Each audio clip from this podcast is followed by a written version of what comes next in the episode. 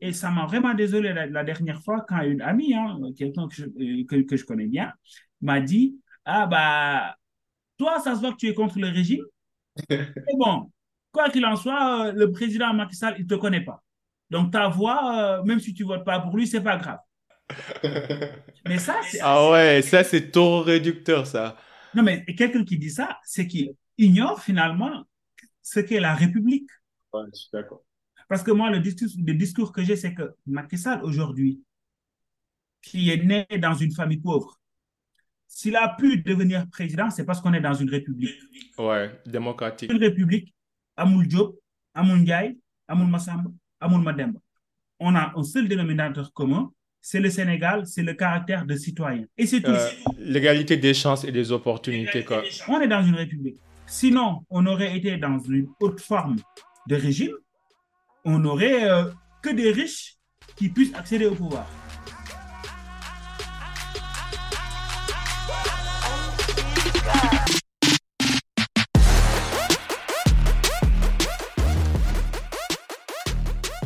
Salam Ziyar, bonsoir à tous et à toutes. J'espère que vous allez bien. Ici au boy Abib Sal et qui sur une mode Sal. Bienvenue pour un nouvel épisode du Cercle d'influence podcast, votre cercle qui s'inspire à inspirer avant d'expirer.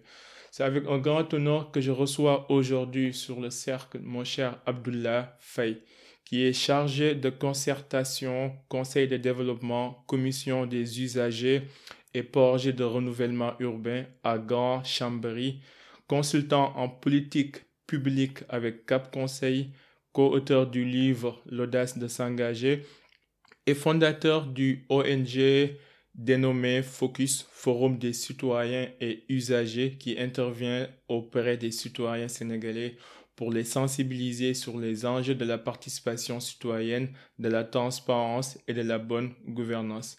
Abdullah, merci beaucoup et bienvenue au cercle. Merci beaucoup, cher ami. Euh, merci de cette euh, brillante euh, présentation. Je pense que vous avez en cas très bien synthétisé qui est Abdallah Faye. Vous m'avez très bien présenté. Moi, ça me convient parfaitement.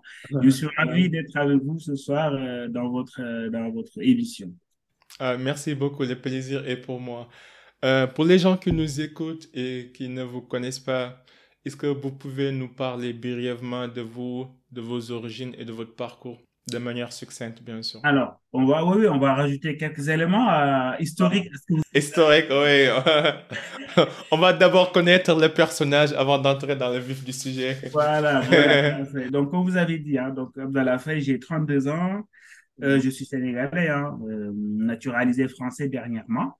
Euh, je suis arrivé en France en 2016 dans le cadre de mes études, donc j'ai poursuivi mes études moi au, Sénégal hein, jusqu'en licence. J'ai fait une licence en, sciences politiques à l'université Cheikh Anta Diop de Dakar.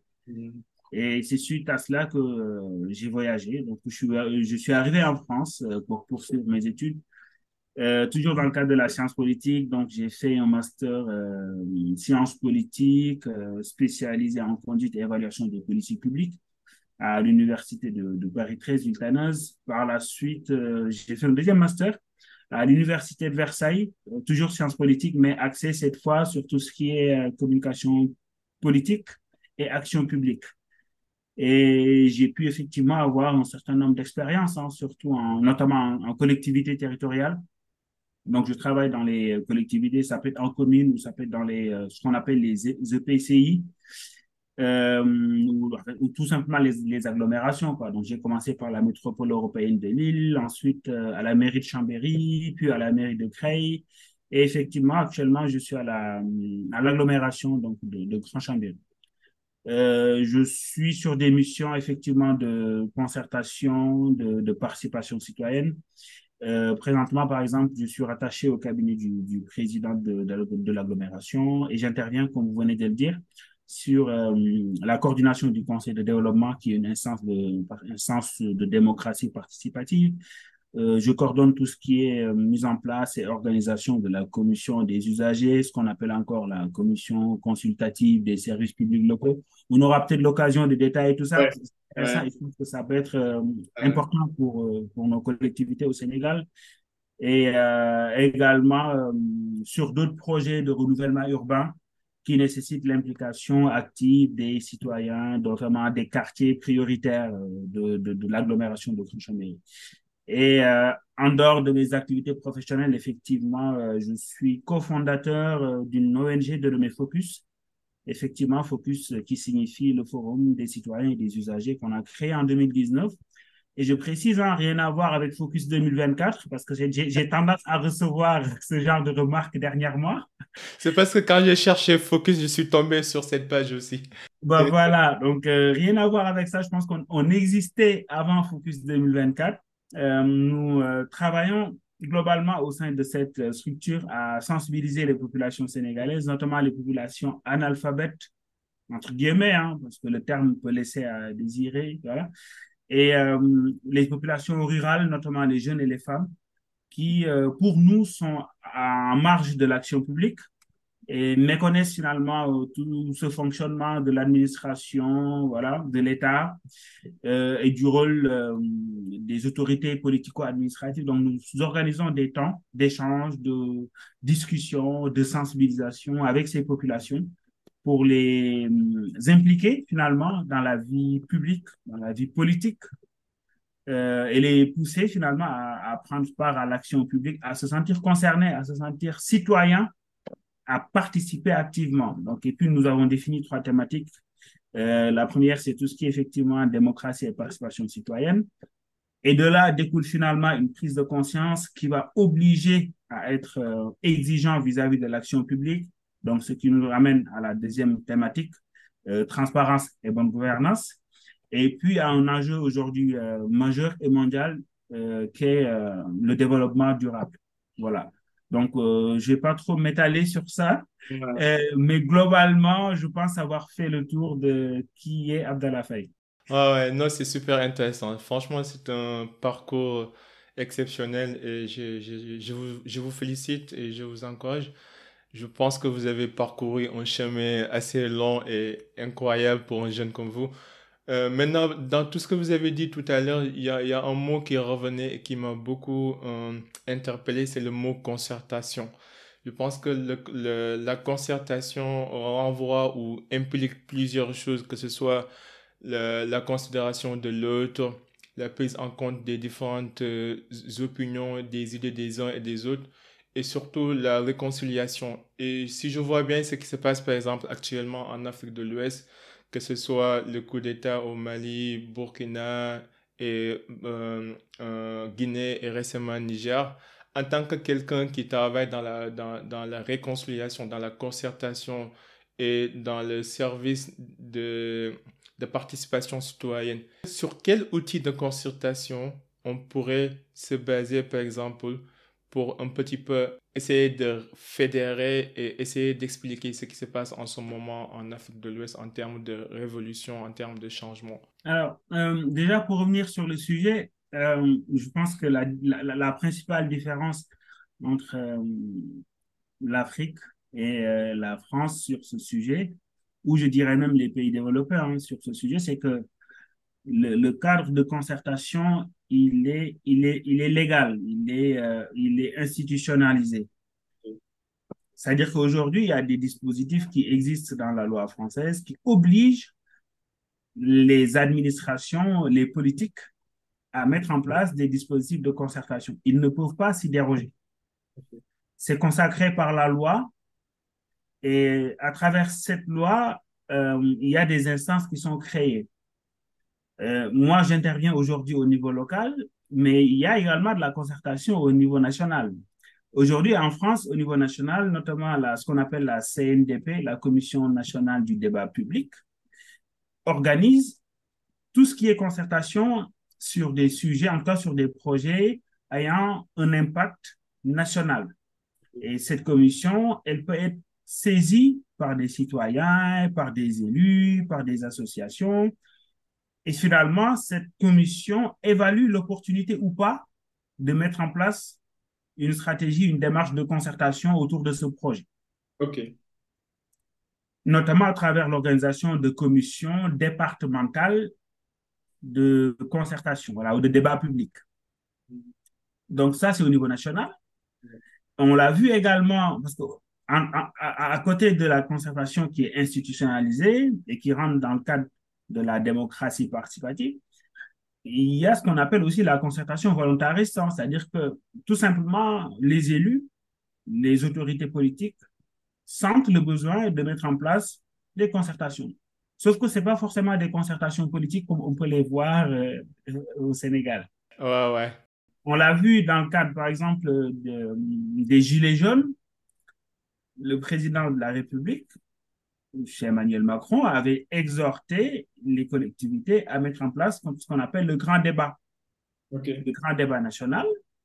Ils ont défini des thématiques sur lesquelles les habitants pouvaient travailler, intervenir et soumettre des idées, des avis. L'ensemble des avis vont être étudiés et puis finalement, de là découlent des décisions politiques. Et le sens de cette démarche, c'est que ça donne une certaine, ça valorise finalement le rôle du, du, citoyen. C'est-à-dire qu'aujourd'hui, le rôle du, du, citoyen ne se limite plus à aller introduire son enveloppe. Ouais, son bulletin de vote et puis repartir. c'est fini, non.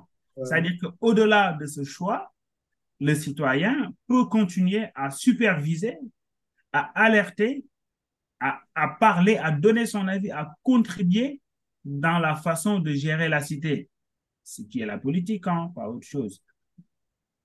Donc, du coup, au niveau local également, au niveau des collectivités, il y a des instances qui existent et qui obligent les élus à mettre en place également des concertations, notamment le, le, conseil de développement qui est obligatoire dans certaines collectivités à partir d'un certain seuil de population.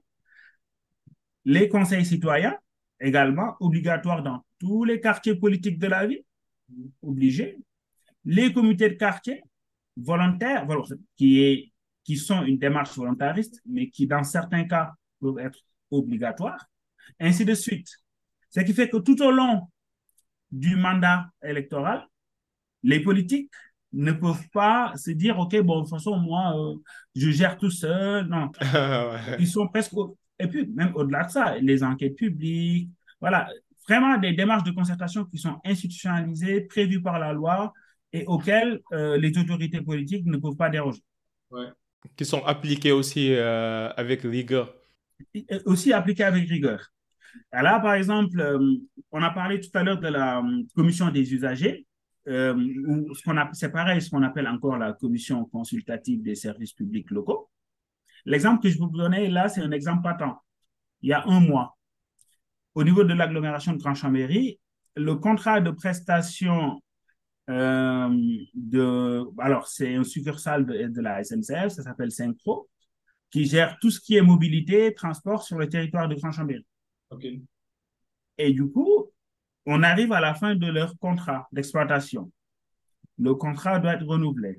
Ils ont l'obligation de venir présenter les résultats à un collectif d'habitants, d'associatifs, d'élus et ainsi de suite.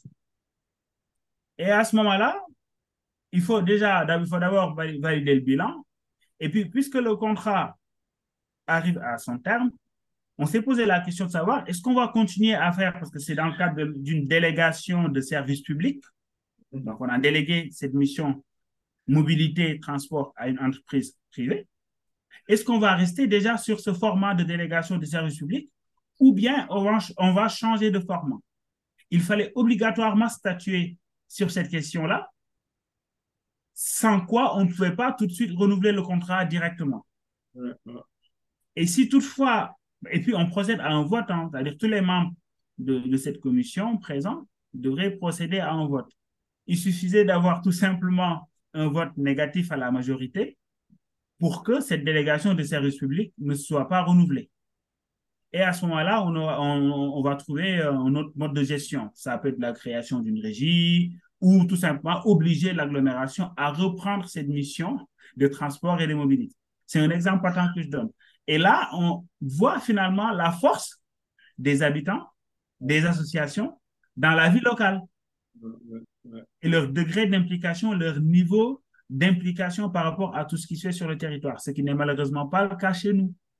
ouais. En fait, c'est ça. Donc, c'est ça ce que je voulais, je voulais dire en quelque sorte. Parce que dans vos propos, vous avez parlé d'abord que la concertation, concertation est, institutionnalisée en France. Les acteurs qui sont les parties prenantes connaissent leur rôle. Il y a un contrôle et suivi, évaluation qui est fait avant, pendant et après exécution sur presque toute la chaîne de valeur ce qui n'est pas le cas automatique chez nous. Par exemple, au Sénégal, chez nous, moi j'ai l'impression qu'on parle plus de dialogue que de concertation. À chaque fois qu'il y a un problème politique, on appelle à un dialogue national qui n'a rien à voir d'une concertation. En même temps, dans, dans, le cadre de vos missions, vous avez parlé un petit peu du développement durable et je pense que vous, vous connaissez ça mieux que moi, que dans le, dans le cadre du développement durable, on parle souvent des études d'impact environnementaux. Et dans les études d'impact environnementaux, on fait des consultations publiques pour voir si le projet est viable ou pas, quels sont les, les voisins, les riverains qui sont impactés et on met en place un plan de gestion environnementale et sociale pour les indemniser, pour les recaser, pour les prendre en charge. En Afrique, là, là, moi j'ai l'impression que, surtout ce qui se passe actuellement, il y a une révolution qui se passe chez nous en Afrique de l'Ouest et qu'il y a une partie de la population qui est partie prenante, qui est en fait en, accord complet avec cette révolution. Il y a une autre partie institutionnelle comme la, la qui essaye de, modérer et de limiter les dégâts. Mais concrètement, il n'y a pas de concertation. Chacun essaie de montrer aux autres pourquoi je suis le leader. Ce que vous avez parlé tout à l'heure, c'était plutôt dans le cadre optimal de fonctionnement, ça devait se passer ainsi. Nous, savons tous qu'on n'est pas dans un cadre optimal de fonctionnement. Donc, dans, dans, dans, un cadre, dans un cas de crise exceptionnelle, comment on peut passer à une concertation inclusive ou bien comment on peut retrouver le bout du tunnel en quelque sorte? Alors, moi, je pense que euh, pour mettre, euh, encore pour, comme vous dites, hein, euh, retrouver le bout du tunnel dans ce cadre régional, ça va être compliqué. Si on devrait parler de démarche, de dialogue, de concertation, de reconstruction, voilà, non, non. Pour moi, ça va être compliqué, tout simplement parce que on a déjà beaucoup de difficultés à faire valoir ça au niveau national, déjà, déjà, au niveau local en plus au niveau national, puis au niveau communautaire, donc au niveau africain. Donc ça va être hyper compliqué. Et je pense qu'on a loupé le coche dès le départ, c'est que, et ça je le dis toujours, et je suis convaincu qu'en fait c'est là le, le nœud, l'obstacle, en vrai c'est là. C'est-à-dire que, comme disait Bertrand Abadi, on a un État importé. Et cet État importé a fait que on a hérité également d'une langue, la langue française d'un système également. d'un système. Voilà, d'une administration occidentale qui ne colle pas forcément à nos réalités, à nos attentes, à nos besoins, à notre vision sociologique.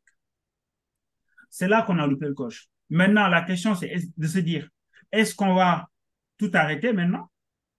Ou est-ce qu'on va reprendre les, tout arrêter, euh, repartir sur de nouvelles bases et mettre de côté tout ça? Je ne crois pas. Je pense qu'aujourd'hui, ce qu'on devrait faire, c'est, trier finalement ce qu'on garde et ce qu'on ne veut pas garder. Et qu'est-ce qu'on intègre finalement pour se mettre en cohérence au mieux par rapport à nos réalités sociétales? Et pourtant, cette notion de dialogue, de concertation, mais elle existait hein, dans nos sociétés traditionnelles. Ouais. L'arbre à palabre, c'était ça. Les, chefs de quartier, c'était pour ça. Les imams aussi. Tout à fait. Quand il fallait prendre une décision, on se réunissait euh, sur l'arbre à palabre, on discutait, on s'échangeait. Bon, après, même s'il y avait des billets, hein, parce que les femmes étaient exclues. Ouais, ouais je suis d'accord. Voilà, mais au moins, il y avait cette démarche de dialogue, de concertation pour trouver un consensus, ainsi de suite, pour euh, la, vie du quartier, la vie de la cité. Donc, je pense qu'aujourd'hui, euh, on, gagnerait à valoriser le rôle de nos citoyens. Mais tant qu'on utilise, tant qu'on a ce système administratif, cette langue française, parce que je donne, il y a un exemple que j'aime bien donner moi. C'est-à-dire qu'aujourd'hui, au Sénégal, par exemple, hein, je prends l'exemple du Sénégal. Après, quand, quand je discute de ça avec mes collègues, ils me disent que même, même, la France, on a besoin de ça. Même en France, on a besoin de ça. mais, restons sur le cas sénégalais. Euh, on se rend, par exemple, je vais prendre l'exemple d'une commune, ou je sais pas, euh, d'une commune comme euh, Ndol Ndol, que, que, Fofana, aime bien. ok. Mon ami Fofana aime bien. aime bien, quoi. Ok. tu vois, le par exemple, aujourd'hui, quand les choses ne marchent pas au niveau local, on dira oui, mais c'est le président. Ouais. En fait, on ne sait pas finalement qui fait quoi. Quels sont les rôles, les limites des en cas de, de, de, la fonction de président, de maire, de ministre, de député? On va voir des gens qui vont participer aux élections sans pour autant savoir pourquoi ils votent.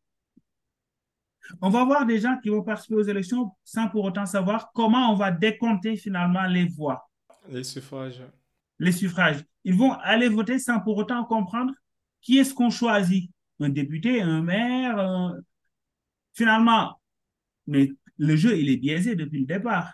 Parce que tant qu'on n'a pas des citoyens avisés qui comprennent et qui agissent en connaissance de cause, mais les choses ne vont jamais bouger. Parce qu'on aura chaque fois derrière des hommes politiques, des leaders, qui viendront leur dire, un candidat aux élections législatives, par exemple, qui viendra leur dire, votez pour moi, je vais vous construire une route, quoi. Sachant que c'est pas de son rôle. Et dans le cadre de Focus, de notre ONG Focus, c'est ce que nous essayons de faire en fait, d'aller à la rencontre des gens, de leur expliquer, de les sensibiliser sur ces questions-là. Et pour l'anecdote, en 2022, nous avons mis en place euh, un projet qui s'intitulait Tanne ce député, donc choisir son représentant parlementaire. Donc, on avait fait des séances de simulation de vote sur l'espace public. Et une, je me rappelle quand on était à, à Rufisque, parce qu'on l'avait fait à Rufisque en collaboration avec le centre d'état civil. Je tombe sur un marchand ambulant. Je discute avec lui parce que l'idée, c'était d'interpeller les passants et leur proposer de venir participer à cette simulation de vote. Et pour tout au long, leur expliquer c'est quoi le vote, c'est quoi l'importance, et que leur rappeler que finalement, ce sont les citoyens eux-mêmes qui détiennent le pouvoir, c'est eux qui choisissent. Voilà, c'est pas les hommes politiques, parce que c'est eux qui ont le premier mot. Ouais tout ça, voilà, leur expliquer en même temps le processus de vote, et ainsi de suite. Et du coup, je prends le temps de discuter avec ce commerçant, ce marchand ambulant qui me dit Ah non, mais moi, je connais, euh, je connais, j'ai déjà voté aux élections législatives, hein, je sais c'est quoi le rôle d'un député. dites-moi, c'est quoi le rôle d'un député Supposément voter. non, mais il me dit Oui, non, mais en fait, lui, c'est lui qui défend la population. Je dis, OK, oui, c'est bien, mais il le défend comment Oui, mais parce qu'il me dit, oui, mais à l'Assemblée, il prend la parole, il, plaide la cause. Je dis, OK, tout ça, c'est juste ici, c'est bien. Mais je dis, est-ce que, est que ça se limite à ça? Aujourd'hui, vous, vous n'êtes pas député, vous pouvez faire la même chose. Faire le tour des radios, des télés. Moi, je pourrais le faire. On n'a pas forcément la même légitimité. Pareil, OK, je suis d'accord, mais est-ce que ça se limite à ça? Et là, du coup, dans la discussion, je lui fais savoir que oui, mais est-ce que tu connais la loi? Il me dit oui, du en fait, c'est le député, ce sont les députés qui votent les lois. Et je lui explique ce système de majorité, et ainsi de suite. Je lui explique que finalement, ce sont les députés qui votent les budgets ouais. au ministère. Que ce sont les députés qui contrôlent l'action du gouvernement, qui évaluent, et ainsi de suite. Et là, il me dit, ah, ok, d'accord, je n'avais pas compris comme ça. Donc finalement, on a des bribes d'informations sur des sujets comme ça, ou pas du tout, et finalement, on ne maîtrise rien du tout, mais le jour du, vote, on y va quand même voter. Mais je pense que ce serait bien quand même qu'on parvienne à avoir une population bien conscientisée, qui comprend les enjeux, mais ça, on ne peut pas l'avoir tant qu'on a ce système-là. Tant qu'on n'a pas l'éducation obligatoire jusqu'à un certain âge, pour comprendre ne serait-ce que les, les programmes politiques et le contenu des textes de loi. Parce que tout est écrit en français, tout est dit en français. Limite, les hommes politiques, quand ils battent campagne, ils vont utiliser un bon français et puis on va dire Ah, lui, c'est le, c'est, le bon candidat. Il, parle tellement bien la langue. C'est pas normal. voilà. Donc, c'est des choses comme ça. C'est pourquoi je dis on a loupé le coche dès le départ.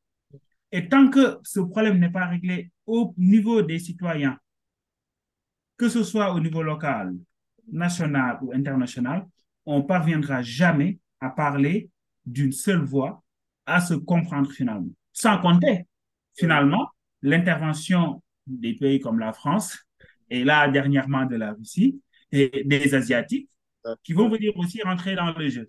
Voilà, là, ça va être encore plus compliqué. Et ce qui est désolant et ce que je retiens aussi de ce que vous avez dit, c'est que la notion de norme, on n'a pas la notion de norme Parce que même vous, vous, savez, vous savez ça mieux que moi que dans, dans le cadre, dans tous les secteurs, par exemple, on a des normes mises en place qui ont pour but d'harmoniser les pratiques et de, parler un langage commun. Que ce soit dans, dans, le secteur automobile, on a les normes IATF qui régulent en fait euh, les équipements d'origine, euh, euh, les fournisseurs, les prestations de services. Dans le cadre du management, on a des normes ISO qui régulent comment gérer les entreprises, comment satisfaire des clients. Donc, afin d'atteindre ou d'avoir une vision commune, il faut forcément parler un langage commun. Et les normes, les réglementations servent exactement à ça. Ça permet de réguler, d'assainir et surtout d'harmoniser. Et je pense que euh, ce qui se passe chez nous, c'est que d'habitude, on n'a pas de normes claires et spécifiques. On a des lois et des réglementations vagues et que les gens, sachant que, comme vous avez dit tout à l'heure, que la majeure partie de la population est analphabète, qui veut rien dire, parce que ça ne veut pas dire forcément qu'on est bête. C'est pas parce qu'on n'a pas fait les banques qu'on est bête. Je connais des, des plus intelligents que des, que des docteurs.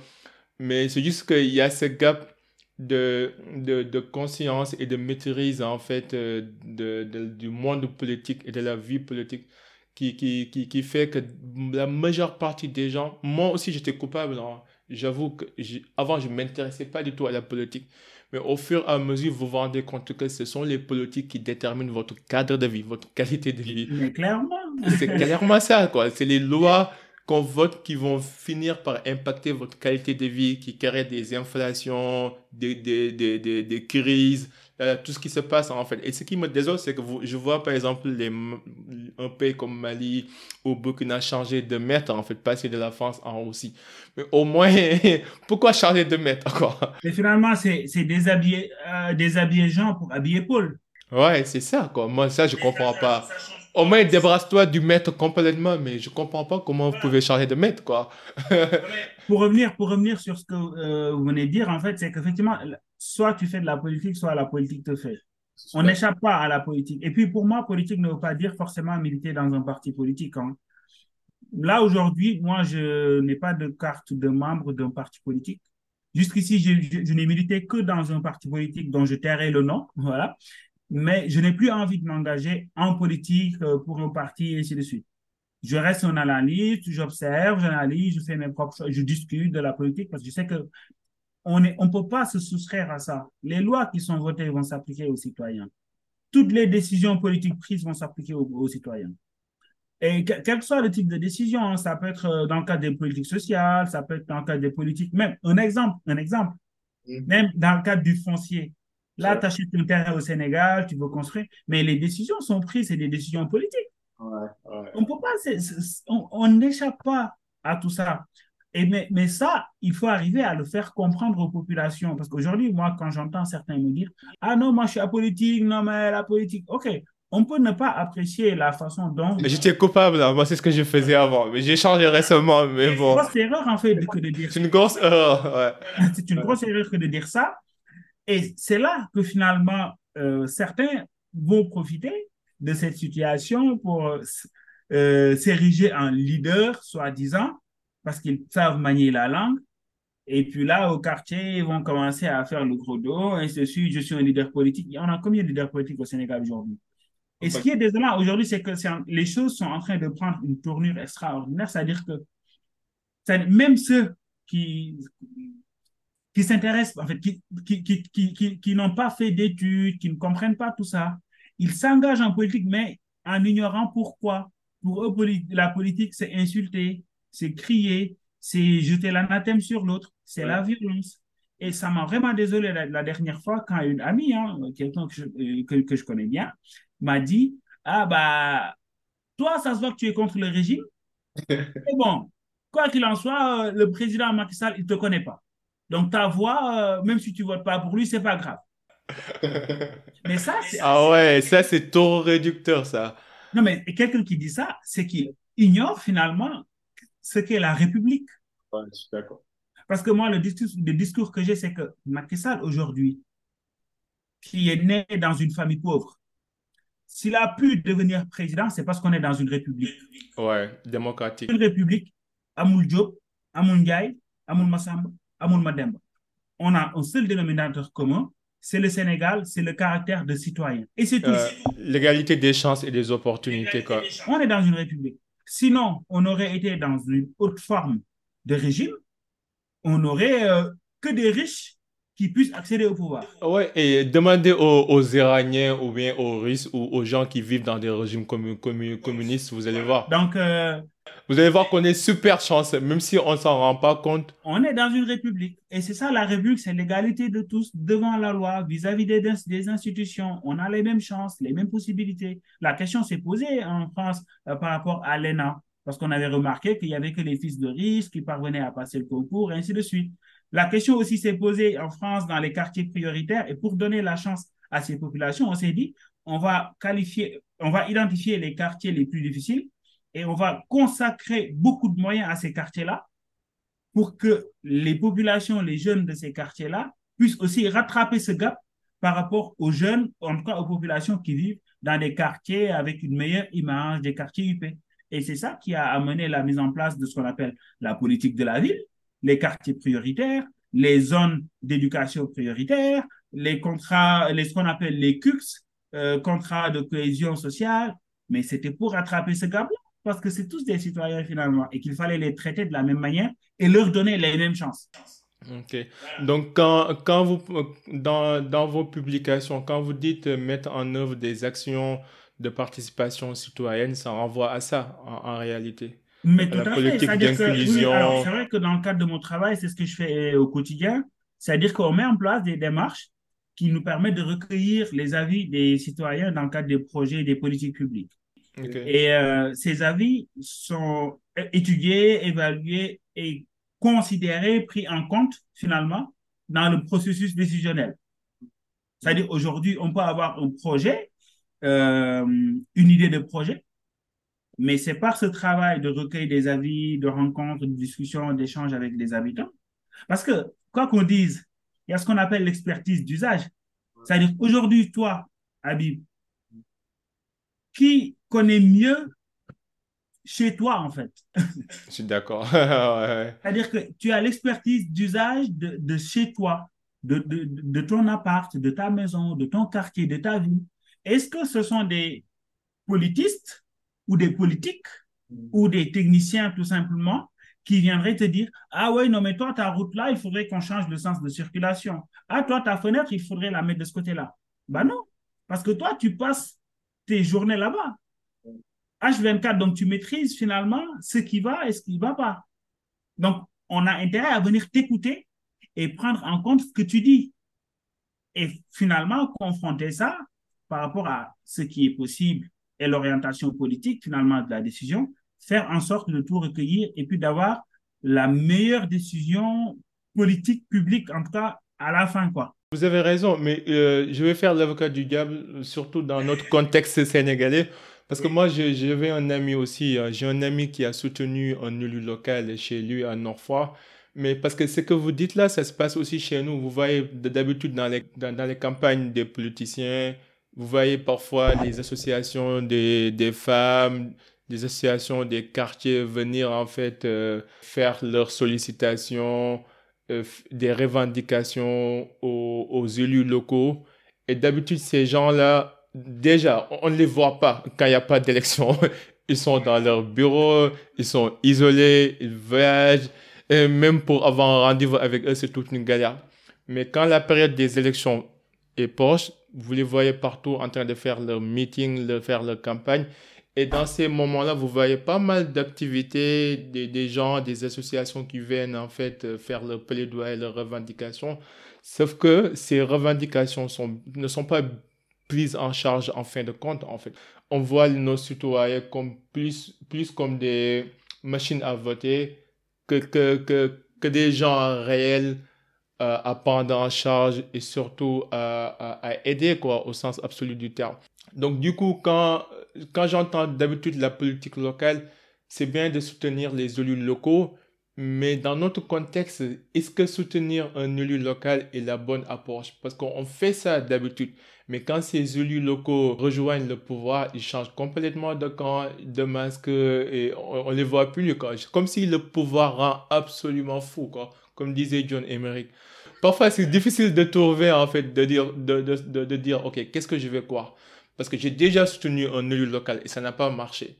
Et là, si déjà chez nous, les élus locaux ne viennent pas nous demander nos avis, c'est le contraire. C'est nous qui qui allons chez, chez eux pour, pour leur donner des revendications qui ne sont jamais prises en charge. Donc, c'est un peu différent entre la France et le Sénégal. Non, mais alors, moi, moi là, mon, mon propos, ce n'est pas de dire qu'il faut soutenir les élus locaux. Mon propos, c'est de dire que l'échelle locale est l'échelle euh, par excellence de l'exercice de la démocratie participative. OK, OK, OK. Parce que nul ne peut maîtriser mieux que hmm. toi, ton quartier, ta ville, et ainsi de suite. Donc, l'échelle locale, en fait, les gens, les citoyens devraient s'identifier plus à leurs élus locaux, à l'échelle locale, qu'à l'échelle nationale. Parce qu'à l'échelle nationale, on a quoi? On a des ministres, on a des députés, on a un président qu'on ne voit jamais. Et on ne peut rien faire, en fait, par rapport à eux. Mais à l'échelle locale, au moins, on peut se mobiliser. Surtout que maintenant, le vote euh, est devenu, euh, en fait, on a un suffrage maintenant direct. Ouais. Voilà, on définit, on choisit directement lors des élections municipales euh, son, son maire. Donc, je pense que en fait, aujourd'hui, on gagnerait à faire comprendre aux populations que lui, c'est votre maire et son rôle, c'est ça. C'est-à-dire qu'aujourd'hui, s'il n'y a pas de lumière dans, dans la ville, c'est lui. si la ville n'est pas propre, c'est lui. Si vous voulez avoir, si vous voulez accéder à des documents d'état civil à temps et à, en heure, c'est lui. Si vous voulez qu'il y a des stades municipaux. Un stade municipal digne du nom, c'est lui. Et, et, et, ce qui est ironique, ce qui est marrant, c'est que, par exemple, moi, je suis originaire de Kaolak. Hein. Je me rappelle bien, euh, lors des dernières élections locales, j'étais parti à Kaolak. Je voyais que tous les lampadaires étaient allumés parce qu'il y avait les, y avait les élections. Mais, en fait, je trouvais, en fait, ironique et, à la limite insolent qu'on nous vende ce rêve-là parce qu'il y a des élections. Non, mais tu sais, ce qui se passe au niveau local se, se transpose sur l'échelle nationale. Hein. Ouais, ouais, ouais. Les hommes politiques qui aspirent à gouverner le Sénégal, à venir, devenir président ou à être euh, député, bon, c'est pareil. Hein. Ils vont sillonner tout le Sénégal, promettre monts et merveilles. À la fin, on ne les voit plus. On les revoit que cinq ans après. Quoi. Mais ce qui est, ce qui est marrant, c'est qu'on est très facile à avoir. Imagine, on passe cinq ans de galère et puis à deux mois des élections, on nous donne des, de la lumière. Un sandwich. Un sandwich. un burger. Peut-être quelques billets de 10 000 francs et les gens sont, sont contents, quoi. C'est là, c'est là qu'on comprend finalement que moi, ça, en fait, je me dis que oui, il y a la pauvreté, il y a tout ce qu'on peut dire, mais c'est tout simplement parce que les gens, ne comprennent pas ce qu'est la citoyenneté. C'est quoi être citoyen? Ils ne mesurent pas la force de leur voix électorale, en fait, de l'enveloppe qu'ils vont introduire dans leur... Mais tant qu'on n'est pas conscient de ça, parce que nous, on pense que finalement, non, mais c'est comme disait, euh, je pense, c'est Robert Mugabe, c'est comme remercier le distributeur qui te rend tes sous. Ouais. c'est en fait ça. Mais ça, si on le fait, nous, c'est par méconnaissance, en fait, c'est parce qu'on ne sait pas. Mais est-ce que moi, quand j'ai mis en place mon projet là, de temps de députés, je me suis entretenu avec une dame qui m'a demandé, j'ai une question, je lui dis oui, il me dit, mais si par exemple le jour du vote, je vote pour X, est-ce que Y, il saura que je n'ai pas voté pour lui Mais comment il peut le savoir? Parce que derrière, ils prennent tes sous, ton t-shirt, mais ils pensent qu'une fois dans l'isoloir et l'enveloppe, le bulletin qu'ils vont mettre dans l'enveloppe, toi, en tant que leader politique, tu sauras s'il a voté pour toi ou pas. Une dame qui me dit, monsieur, moi, j'aimerais bien participer à votre simulation de vote, mais je me demande, est-ce que si je vote aujourd'hui, je pourrais voter dimanche prochain? Et d'autres personnes qui te diront, ah non, mais mon frère, c'est fini, hein, c'est peine perdue. Hein. Tout ce que tu fais là, c'est bien beau, mais c'est peine perdue. On est condamné à vivre comme ça. Et d'autres personnes qui m'interceptent, qui me disent, oui, mais vous, vous êtes là pour quelle coalition en fait? Vous soutenez quel candidat, vous soutenez quelle liste? Ça fait mal au cœur hein, quand, ouais, ouais, ouais, quand tu viens sensibiliser la personne, tu penses que tu vas commencer là, mais quand tu commences à lui parler, tu te rends compte ah, faut commencer encore par euh, le plus bas de l'échelle. Non, ça doit être un travail pénible quand même de faire ça. alors, du Parce que vous rencontrez toutes sortes de mentalités, quoi. Tout à fait. Et du coup, on a, par exemple, euh, euh, dérouler des actions également dans des écoles On a été à Kaolakan, je ne me rappelle plus du nom de l'école. C'est pas lycée Valdiodio. non, c'était une école primaire, je ne me rappelle plus du nom. Euh, on a été à Louga, on a été à Fatik, on a été à Thiès, donc on a fait pas mal d'écoles. Et l'objectif, c'était effectivement, on s'est dit, ah, il faudrait aussi commencer par le, par le public jeune, par les plus bas, les, les plus jeunes, le public euh, voilà, au bas de l'échelle. C'est-à-dire que ces jeunes-là, une fois qu'on aura insufflé cette façon de penser, ils pourront peut-être acquérir les prédispositions nécessaires pour devenir finalement de, des citoyens actifs, des citoyens avisés, qui vont s'approprier de la chose, qui vont s'impliquer, ainsi de suite. Parce qu'effectivement, il y a un type de public bah, on est déjà, qui nous a déjà échappé, qu'on ne peut pas forcément rattraper. Mais si on commence par le bas, je pense qu'on pourra travailler à avoir une population plus éveillée dans les 20 ans, 40 ans, 50 ans à venir. Et pourtant, l'État également gagnerait à encourager ce genre d'initiative. Pourquoi? Parce que finalement, je pense que si on parvient à faire comprendre toutes ces choses-là aux citoyens, on n'aura plus besoin d'un État qui sort pour chaque fois expliquer certaines choses, certaines notions parce qu'on aura affaire à une, en à une population consciente. Maintenant, consciente, quoi. Voilà. Il en est de même aussi pour l'opposition. Hein. Et l'exemple que j'aime souvent donner, c'est que, mais je pense aussi l'État, c'est fait à dessein hein, de laisser les choses comme ça, parce que très souvent aussi, ça peut profiter à eux. Euh, c'est l'exemple du, euh, du référendum de 2015, je crois, alors, légalement, mon frère, on n'a jamais vu de référendum avec plus d'une question. Ah ouais, c'est d'accord. on revient sur le cadre, légal. le cadre légal, oui. Le caractère normatif aussi. Voilà. Jamais au monde on a vu un référendum avec plus d'une question. Au pire, je peux comprendre. Un référendum avec, OK, 16 questions, il n'y a pas de souci, mais permettez aux gens de répondre à oui et à non. Mais on vous soumet un référendum, 16 questions, et on vous dit, bah, soit vous dites oui, vous dites oui à tout, soit vous dites non, vous dites non à tout. Ben, retournons à la base. Pathétique. et c'est ça qui s'est passé au Sénégal en 2015. Il suffirait tout simplement qu'on ait affaire avec une population consciente pour se douter qu'il y avait quelque chose qui se tramait derrière et se dire que dès lors que le cadre légal n'est pas respecté, je vais voter sanction, je vote sanction. Et pourtant, il y avait certains opposants qui ont essayé d'alerter, mais... Non, mais parce que, d'une part, on avait les partisans du régime qui, eux non plus, ne comprenaient pas forcément tout. Hein. Ah Ou bien ceux qui comprenaient, mais qui faisaient exprès aussi de laisser les choses se dérouler elles-mêmes. Ils étaient dans le coup, oui. Voilà. Et de l'autre côté, l'opposition qui, effectivement, au lieu de sensibiliser les gens sur le cadre légal du référendum était là aussi à accuser l'État, à dire que oui, si vous validez cette proposition, c'est que vous allez valider l'homosexualité au Sénégal. Si vous validez ça, c'est pour faire ça. Ce qui n'était pas, ce qui n'était pas vrai du tout.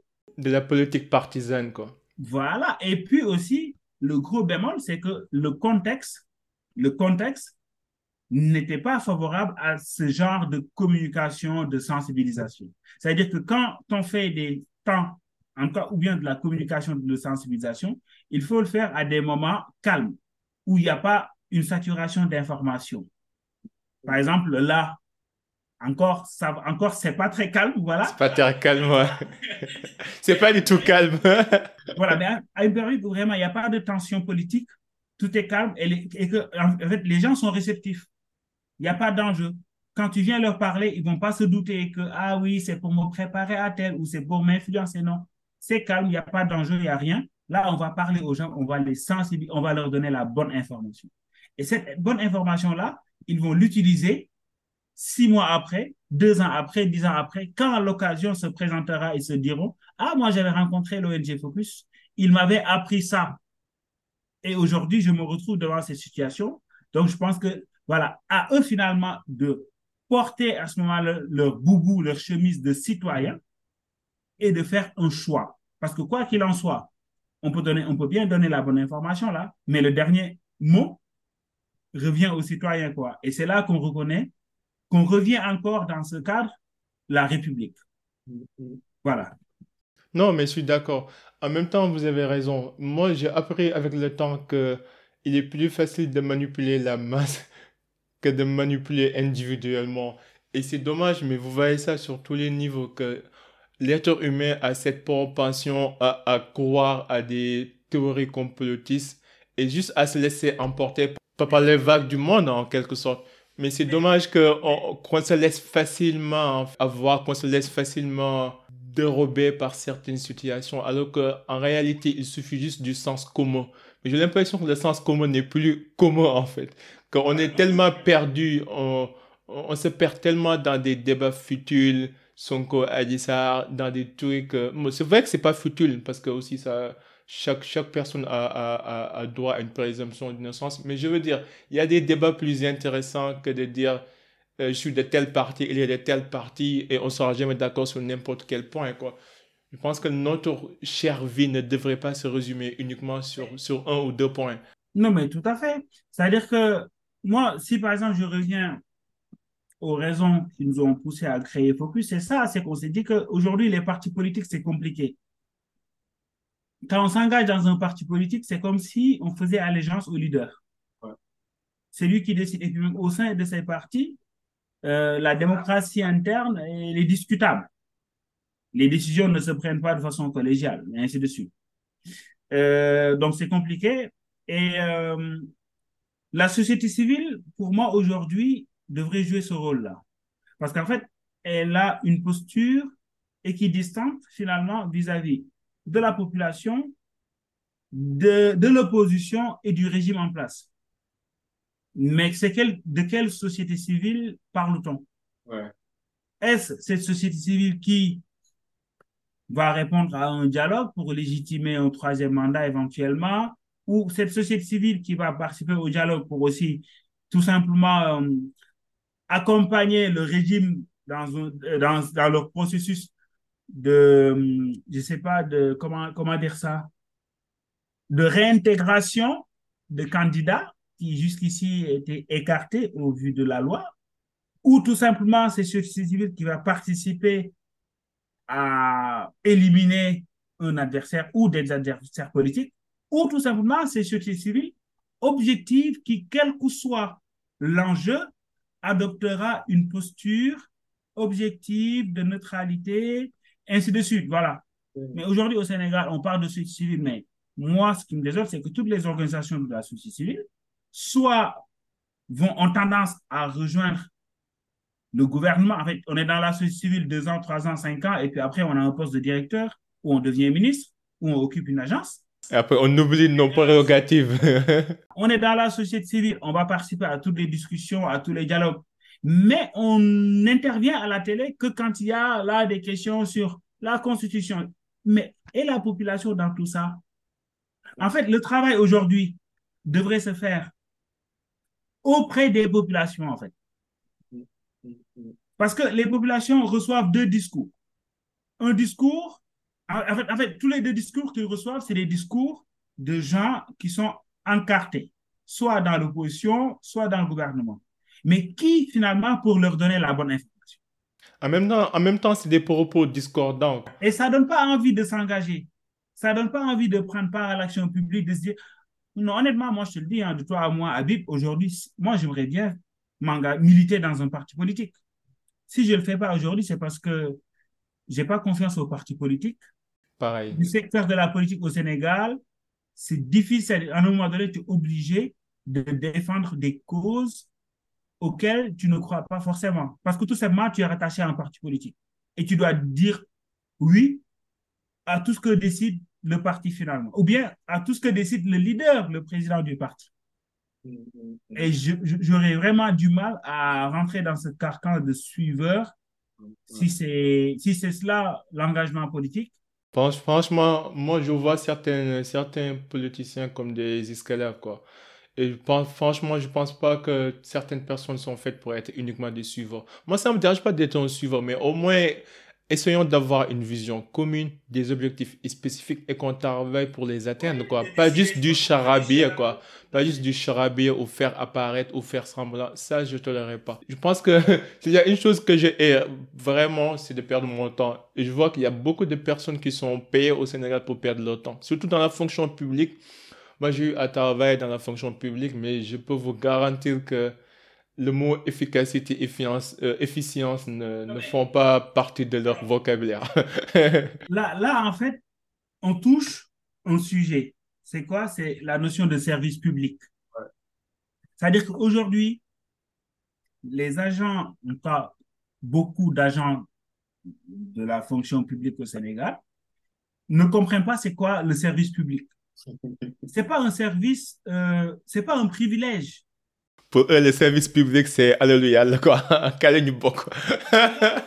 non, mais en fait, ils considèrent que quand tu.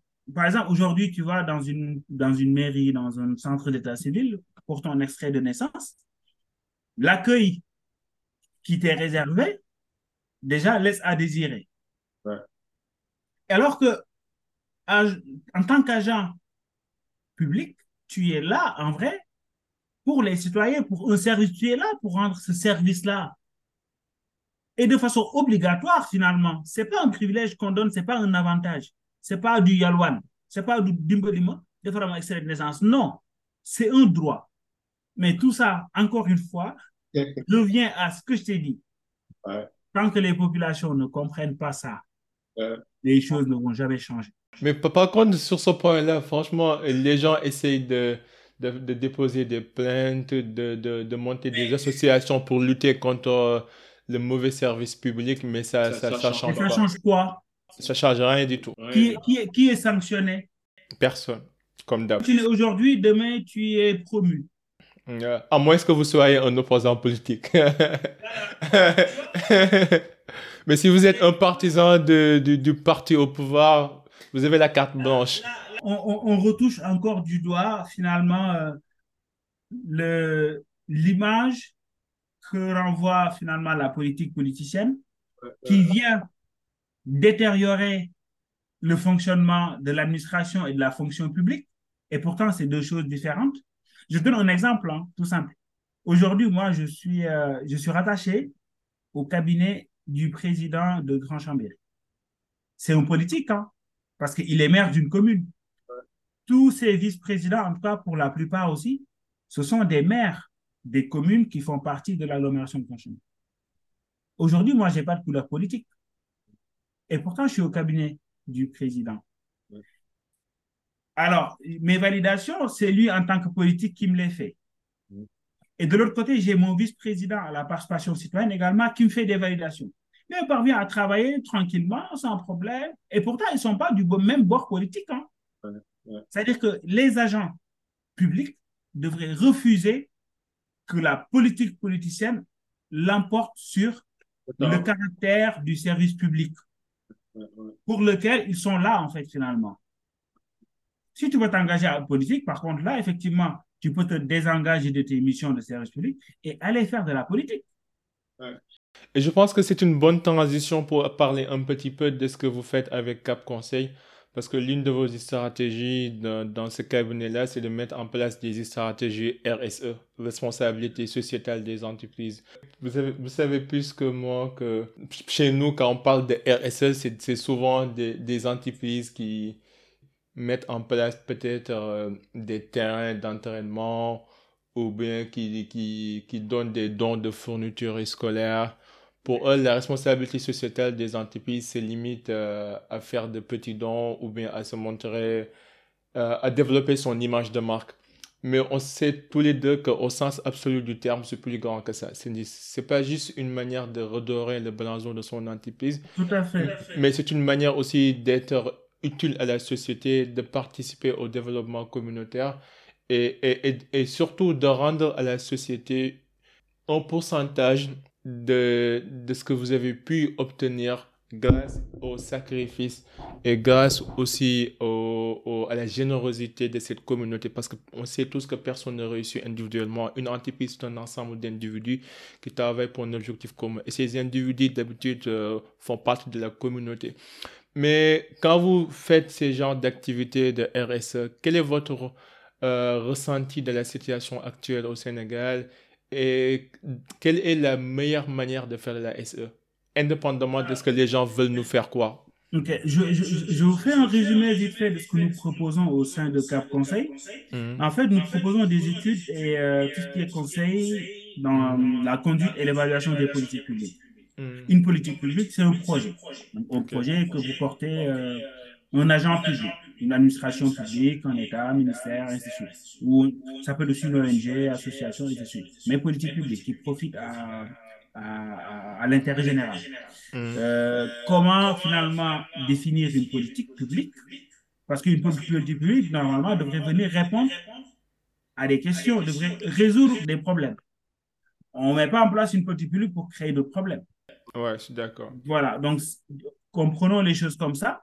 Conduite et évaluation, donc mise en œuvre de la politique et puis à la fin l'évaluer. Au Sénégal, on n'a pas cette culture d'évaluer une politique. De se dire que, OK, le PSE, aujourd'hui, on, y a, on a injecté 1000 euh, milliards, par exemple. Essayons maintenant d'évaluer l'impact de ces 1000 milliards. Qu'est-ce qu'on a fait? Est-ce qu'on est sur le bon chemin? Au départ, on voulait faire comme ça. Est-ce qu'on est toujours là? On fait ça ou on fait ça? Finalement, ça va plus vers la gauche ou vers la droite? Aussi simple que ça. Évaluer.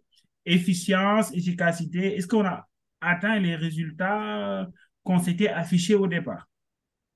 Mais ça, ça reste une problématique. Hein, voilà. De l'autre côté, on propose tout ce qui est démarche de concertation, de dialogue. Euh, comme je viens de le dire, hein, par rapport à ce que... Je te donne un exemple. Hein. Là, tout ce que je vais dire là par rapport à quatre conseils, ça va être basé sur des exemples. Combien de fois on a vu, par exemple, le marché les commerçants du marché de Sandaga euh, évacuer des guerpilles de leur euh, marché Et chaque fois, chaque fois, c'est difficile. Euh, euh. Chaque fois qu'on doit déguerpir les commerçants, c'est compliqué. Mais tout, pourquoi, à ton avis? Parce que tout simplement, on n'a pas pris le temps de leur expliquer pourquoi on fait ça. Parce que derrière aussi, ces commerçants se disent Ah non, ils veulent juste nous prendre notre place et ils vont redonner la place à d'autres personnes, et ainsi de suite. Mais je pense que si, par exemple, je prends l'exemple de la commune de Dakar, si, elle, si elle voulait déguerpir les commerçants du marché de Sandaga parce qu'il y avait une occupation anarchique qu'ils ont laissé traîner depuis des années. C'est difficile hein, de revenir à la situation normale. Mais il n'y a pas de souci, il faut définir une stratégie. La stratégie, c'est quoi? Si je vous déguerpis, je en fait, je vous évacue, je vous installe où? Et comment ça va se passer? Est-ce qu'on va le faire d'un seul coup, one shot, ou bien ça va être progressif?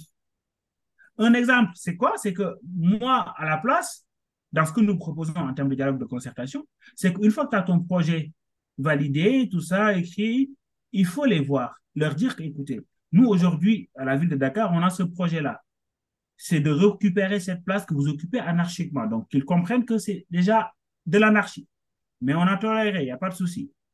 Maintenant, il faut vous évacuer. Ce qu'on veut, c'est qu'on ne veut pas impacter votre business.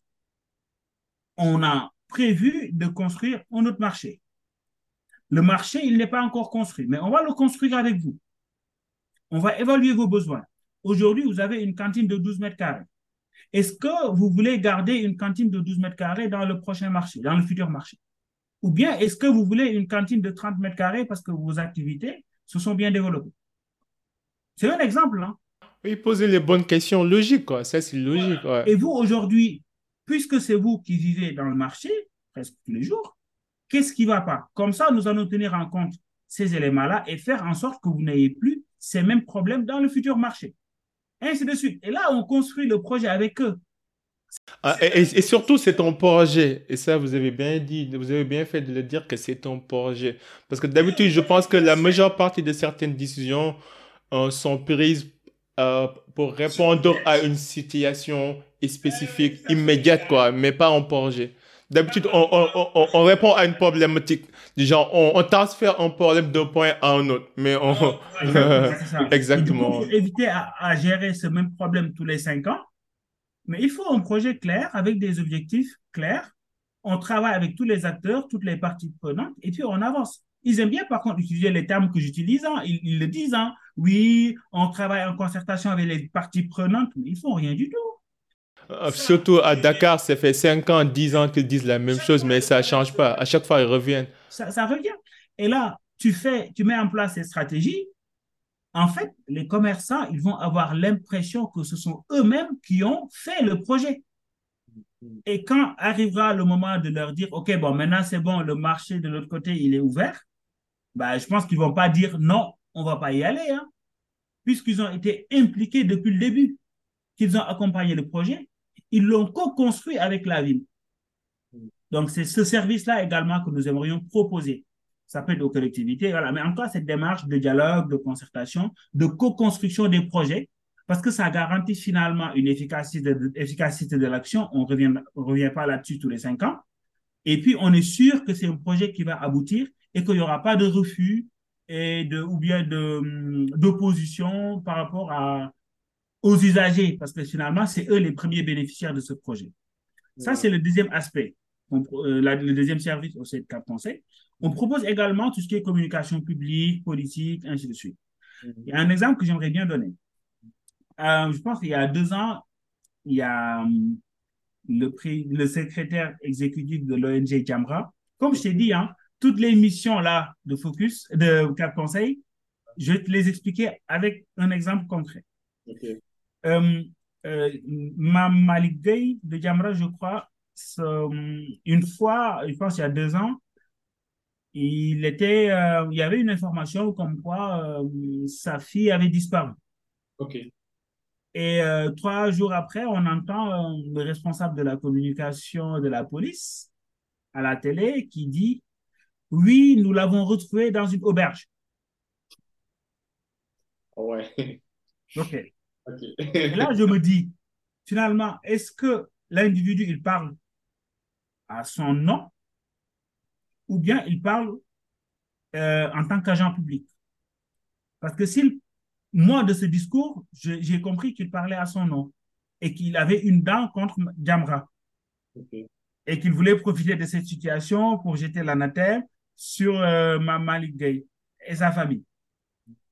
Mais en tant qu'agent public, l'information n'était pas de dire qu'il a été retrouvé dans une auberge, mais l'information était tout simplement de dire il a été retrouvé en point, c'est tout.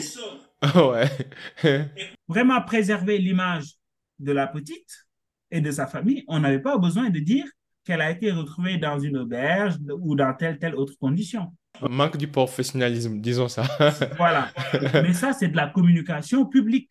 C'est-à-dire qu'un agent public qui communique, c'est différent. Moi, aujourd'hui, Abdallah, en tant que chargé de concertation à l'aglo, je ne communique pas de la même façon qu'Abdallah en tant que président de Focus ou Abdallah en tant que citoyen lambda qui s'intéresse à Chambéry, à ce qui se fait dans sa ville. C'est pas pareil, quoi. Donc, cette, cette distinction entre communication publique, finalement, en tant qu'agent public. Après, on peut aller plus loin dans la communication politique. Hein. Et communication publique et communication politique ne veut pas non plus dire manipulation. Quoi. Après, effectivement, il y a des outils pour faire adhérer les gens, pour les mobiliser, faire en sorte qu'ils adhèrent au projet. Mais ça, c'est de, la communication. Mais ce n'est pas du mensonge. Hein. Voilà. Donc ça, c'est également un service que nous proposons. Et de l'autre côté, nous proposons également de euh, l'accompagnement à la recherche de financement dans le cadre de la coopération décentralisée pour les collectivités. Donc, je pense que je n'ai pas besoin d'expliquer, de détailler là-dessus. C'est-à-dire que nous, allons trouver des financements pour les collectivités euh, sénégalaises euh, dans le cadre de la coopération décentralisée avec d'autres communes euh, à l'étranger. Voilà. Et enfin, la stratégie RSE. Là aussi, je vais répondre à ta question. Mais... Oui, pour revenir à nos moutons. à nos moutons. Mais je réponds par un exemple. L'exemple, c'est, euh, comment il s'appelle? Babacar Ngom. Ouais, de Sédima. De Sédima. Mm.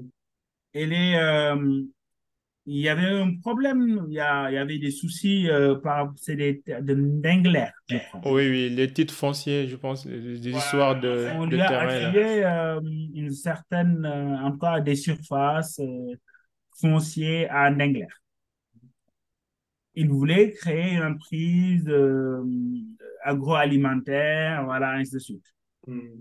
là aussi, c'est un exemple de, en fait, d'accompagnement en termes de RSE qu'on pourrait aborder. C'est quoi ce qu'on propose, par exemple, en termes de RSE Je prends cet exemple parce que l'exemple est pertinent. Ce projet aurait pu voir le jour et aurait pu être un succès, aussi bien pour Babacar Ngom, l'investisseur, pour les populations de Tingler et pour toute la population du Sénégal finalement. Mais c'est très simple. Moi, j'ai ce type de projet. On m'a octroyé ces terres. Je ne vais pas déployer un seul outil sur le terrain sans préalablement échanger, discuter avec les populations locales. C'est ce qu'on disait tout à l'heure, faire une consultation publique. Mais tout à fait. C'est-à-dire que ce n'est pas parce que je suis un promoteur privé, mais moi, j'ai besoin que la population locale adhère à mon projet. Bah, je viens, avec l'aide de la commune, on organise une réunion publique. Et à travers cette réunion publique, je vous présente mon projet. Parce que ça va éviter que des rumeurs se créent autour du projet. Certains diront, ah oui, non, il va faire ceci, il va faire cela. Ça va rester que des rumeurs. Mais pour anticiper sur ça, on organise une réunion publique en collaboration avec les notables qui pourraient notamment s'opposer au projet en collaboration avec les associations. Et lors de cette réunion, je vous présente mon projet. Mon projet est que je veux ouvrir à Nengler une entreprise agroalimentaire, ainsi de suite, ainsi de suite. Et à ce moment-là, je profite de l'occasion pour écouter vous, vos préoccupations, c'est quoi, vos besoins, c'est quoi. C'est-à-dire, qu'est-ce qu'on pourrait faire au profit de la population de Nengler à travers ce projet-là. Et je reviens à une euh, il y a ce qu'on appelait à l'époque en France les zones franches urbaines.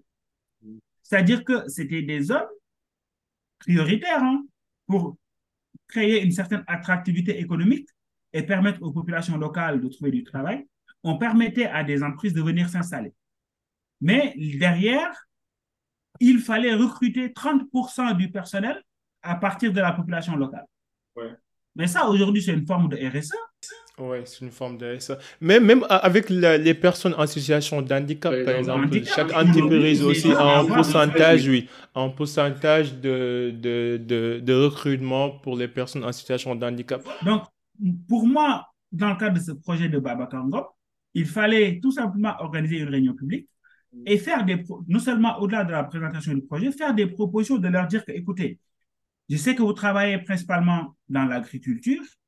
Moi, j'aurais besoin de la main-d'œuvre. Donc, je vais pouvoir recruter tant de personnes dans chaque famille.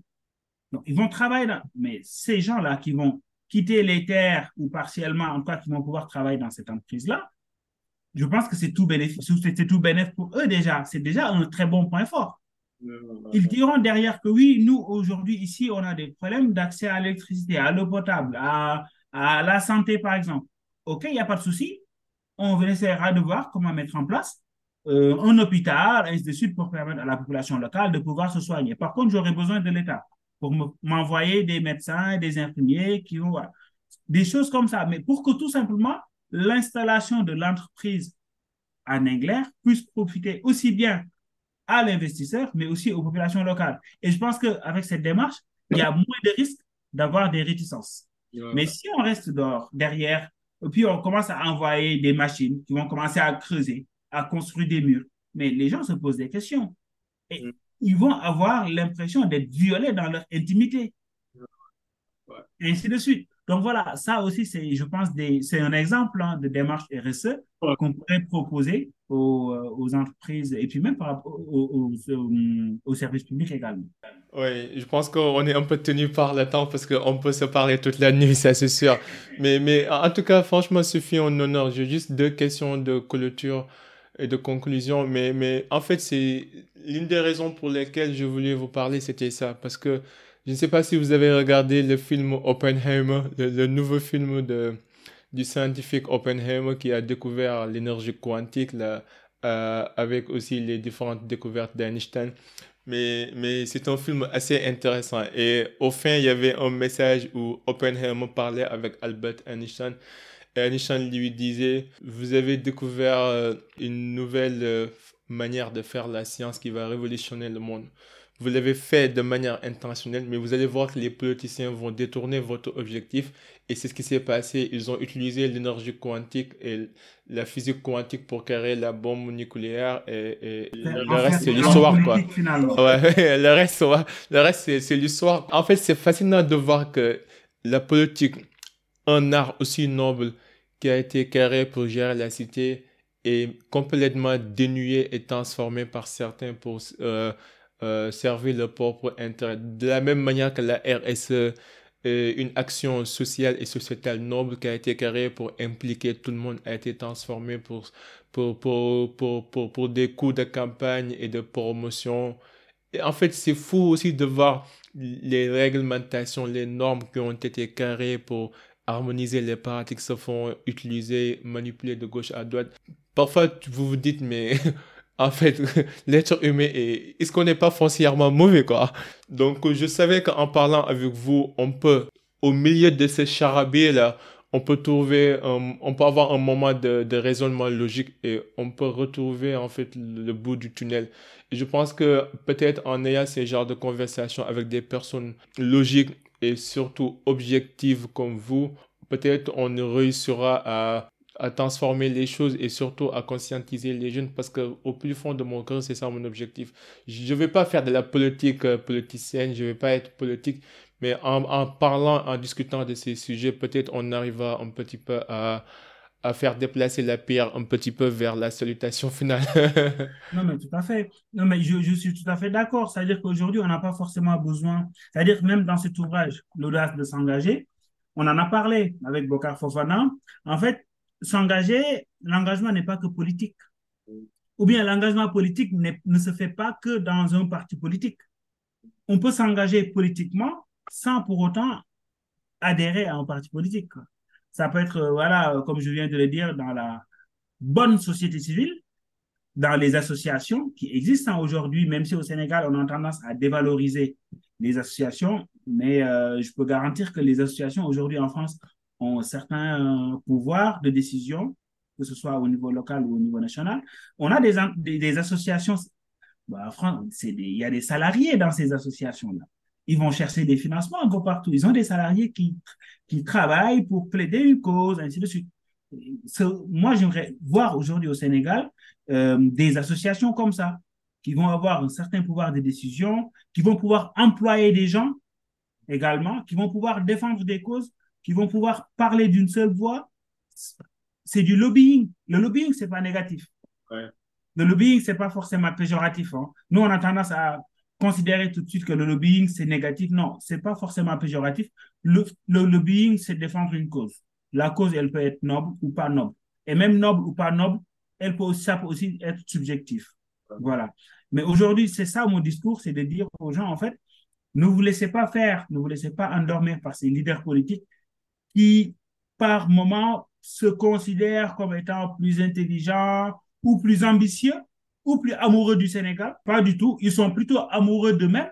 Dans, euh, très souvent, les actes qu'ils posent au quotidien, c'est pour bénéficier personnellement des retombées tout de suite un, leader politique euh, qui sort de nulle part, qui s'engage euh, six mois après, on commence à le voir, euh, le mec, il est en 4x4, en costard, machin, et il commence à regarder les gens de haut, et ainsi de suite. On se connaît, hein, les Sénégalais. Ouais, se connaît. Voilà. Donc, ne nous laissons pas endormir par ces gens-là. Prenons le temps de discuter avec nos proches, surtout ceux qui en ont le plus besoin, qui n'ont pas eu la chance d'avoir été à l'école et qui ne comprennent pas forcément, qui, ont tendance à suivre la masse, qui défendent des causes qu'ils ne maîtrisent pas, mais en adaptant également notre discours parce que quand le discours est violent ou partisan, on aura du mal à se faire écouter et comprendre. Voilà. Et je pense qu'aujourd'hui, tout Sénégalais, qu'on soit au Sénégal ou ailleurs, nous sommes des ambassadeurs de notre continent. Je ne dis pas du Sénégal, mais de notre continent. Oui, du continent, je suis d'accord. Voilà. Donc, ce sont mes derniers propos. C'est, je ne sais pas si derrière vous avez d'autres questions. Mais... Non, non, c'était ça, c'était ça. Juste pour les gens qui nous écoutent, est-ce que vous pouvez rapidement dire euh, comment les gens pourront, euh, pourront vous contacter? Et moi, personnellement, je mettrai tous les différents liens dans les show notes, que ce soit les livres, focus et autres. Mais un petit peu, si vous avez des projets aussi à partager ou des, des trucs sur lesquels vous travaillez que vous aimeriez euh, Actuellement, euh, avec Focus, on travaille sur un, un projet pareil hein, de sensibilisation des populations sur l'espace public, parce que nous, on a compris finalement qu'il faut être au contact des populations, discuter, échanger. Et c'est de là que jaillissent les idées et qu'on parvient à se comprendre. Donc, ce même euh, concept de TAMS député, on est en train de, on a déposé une demande de financement au niveau de l'Organisation internationale de la francophonie.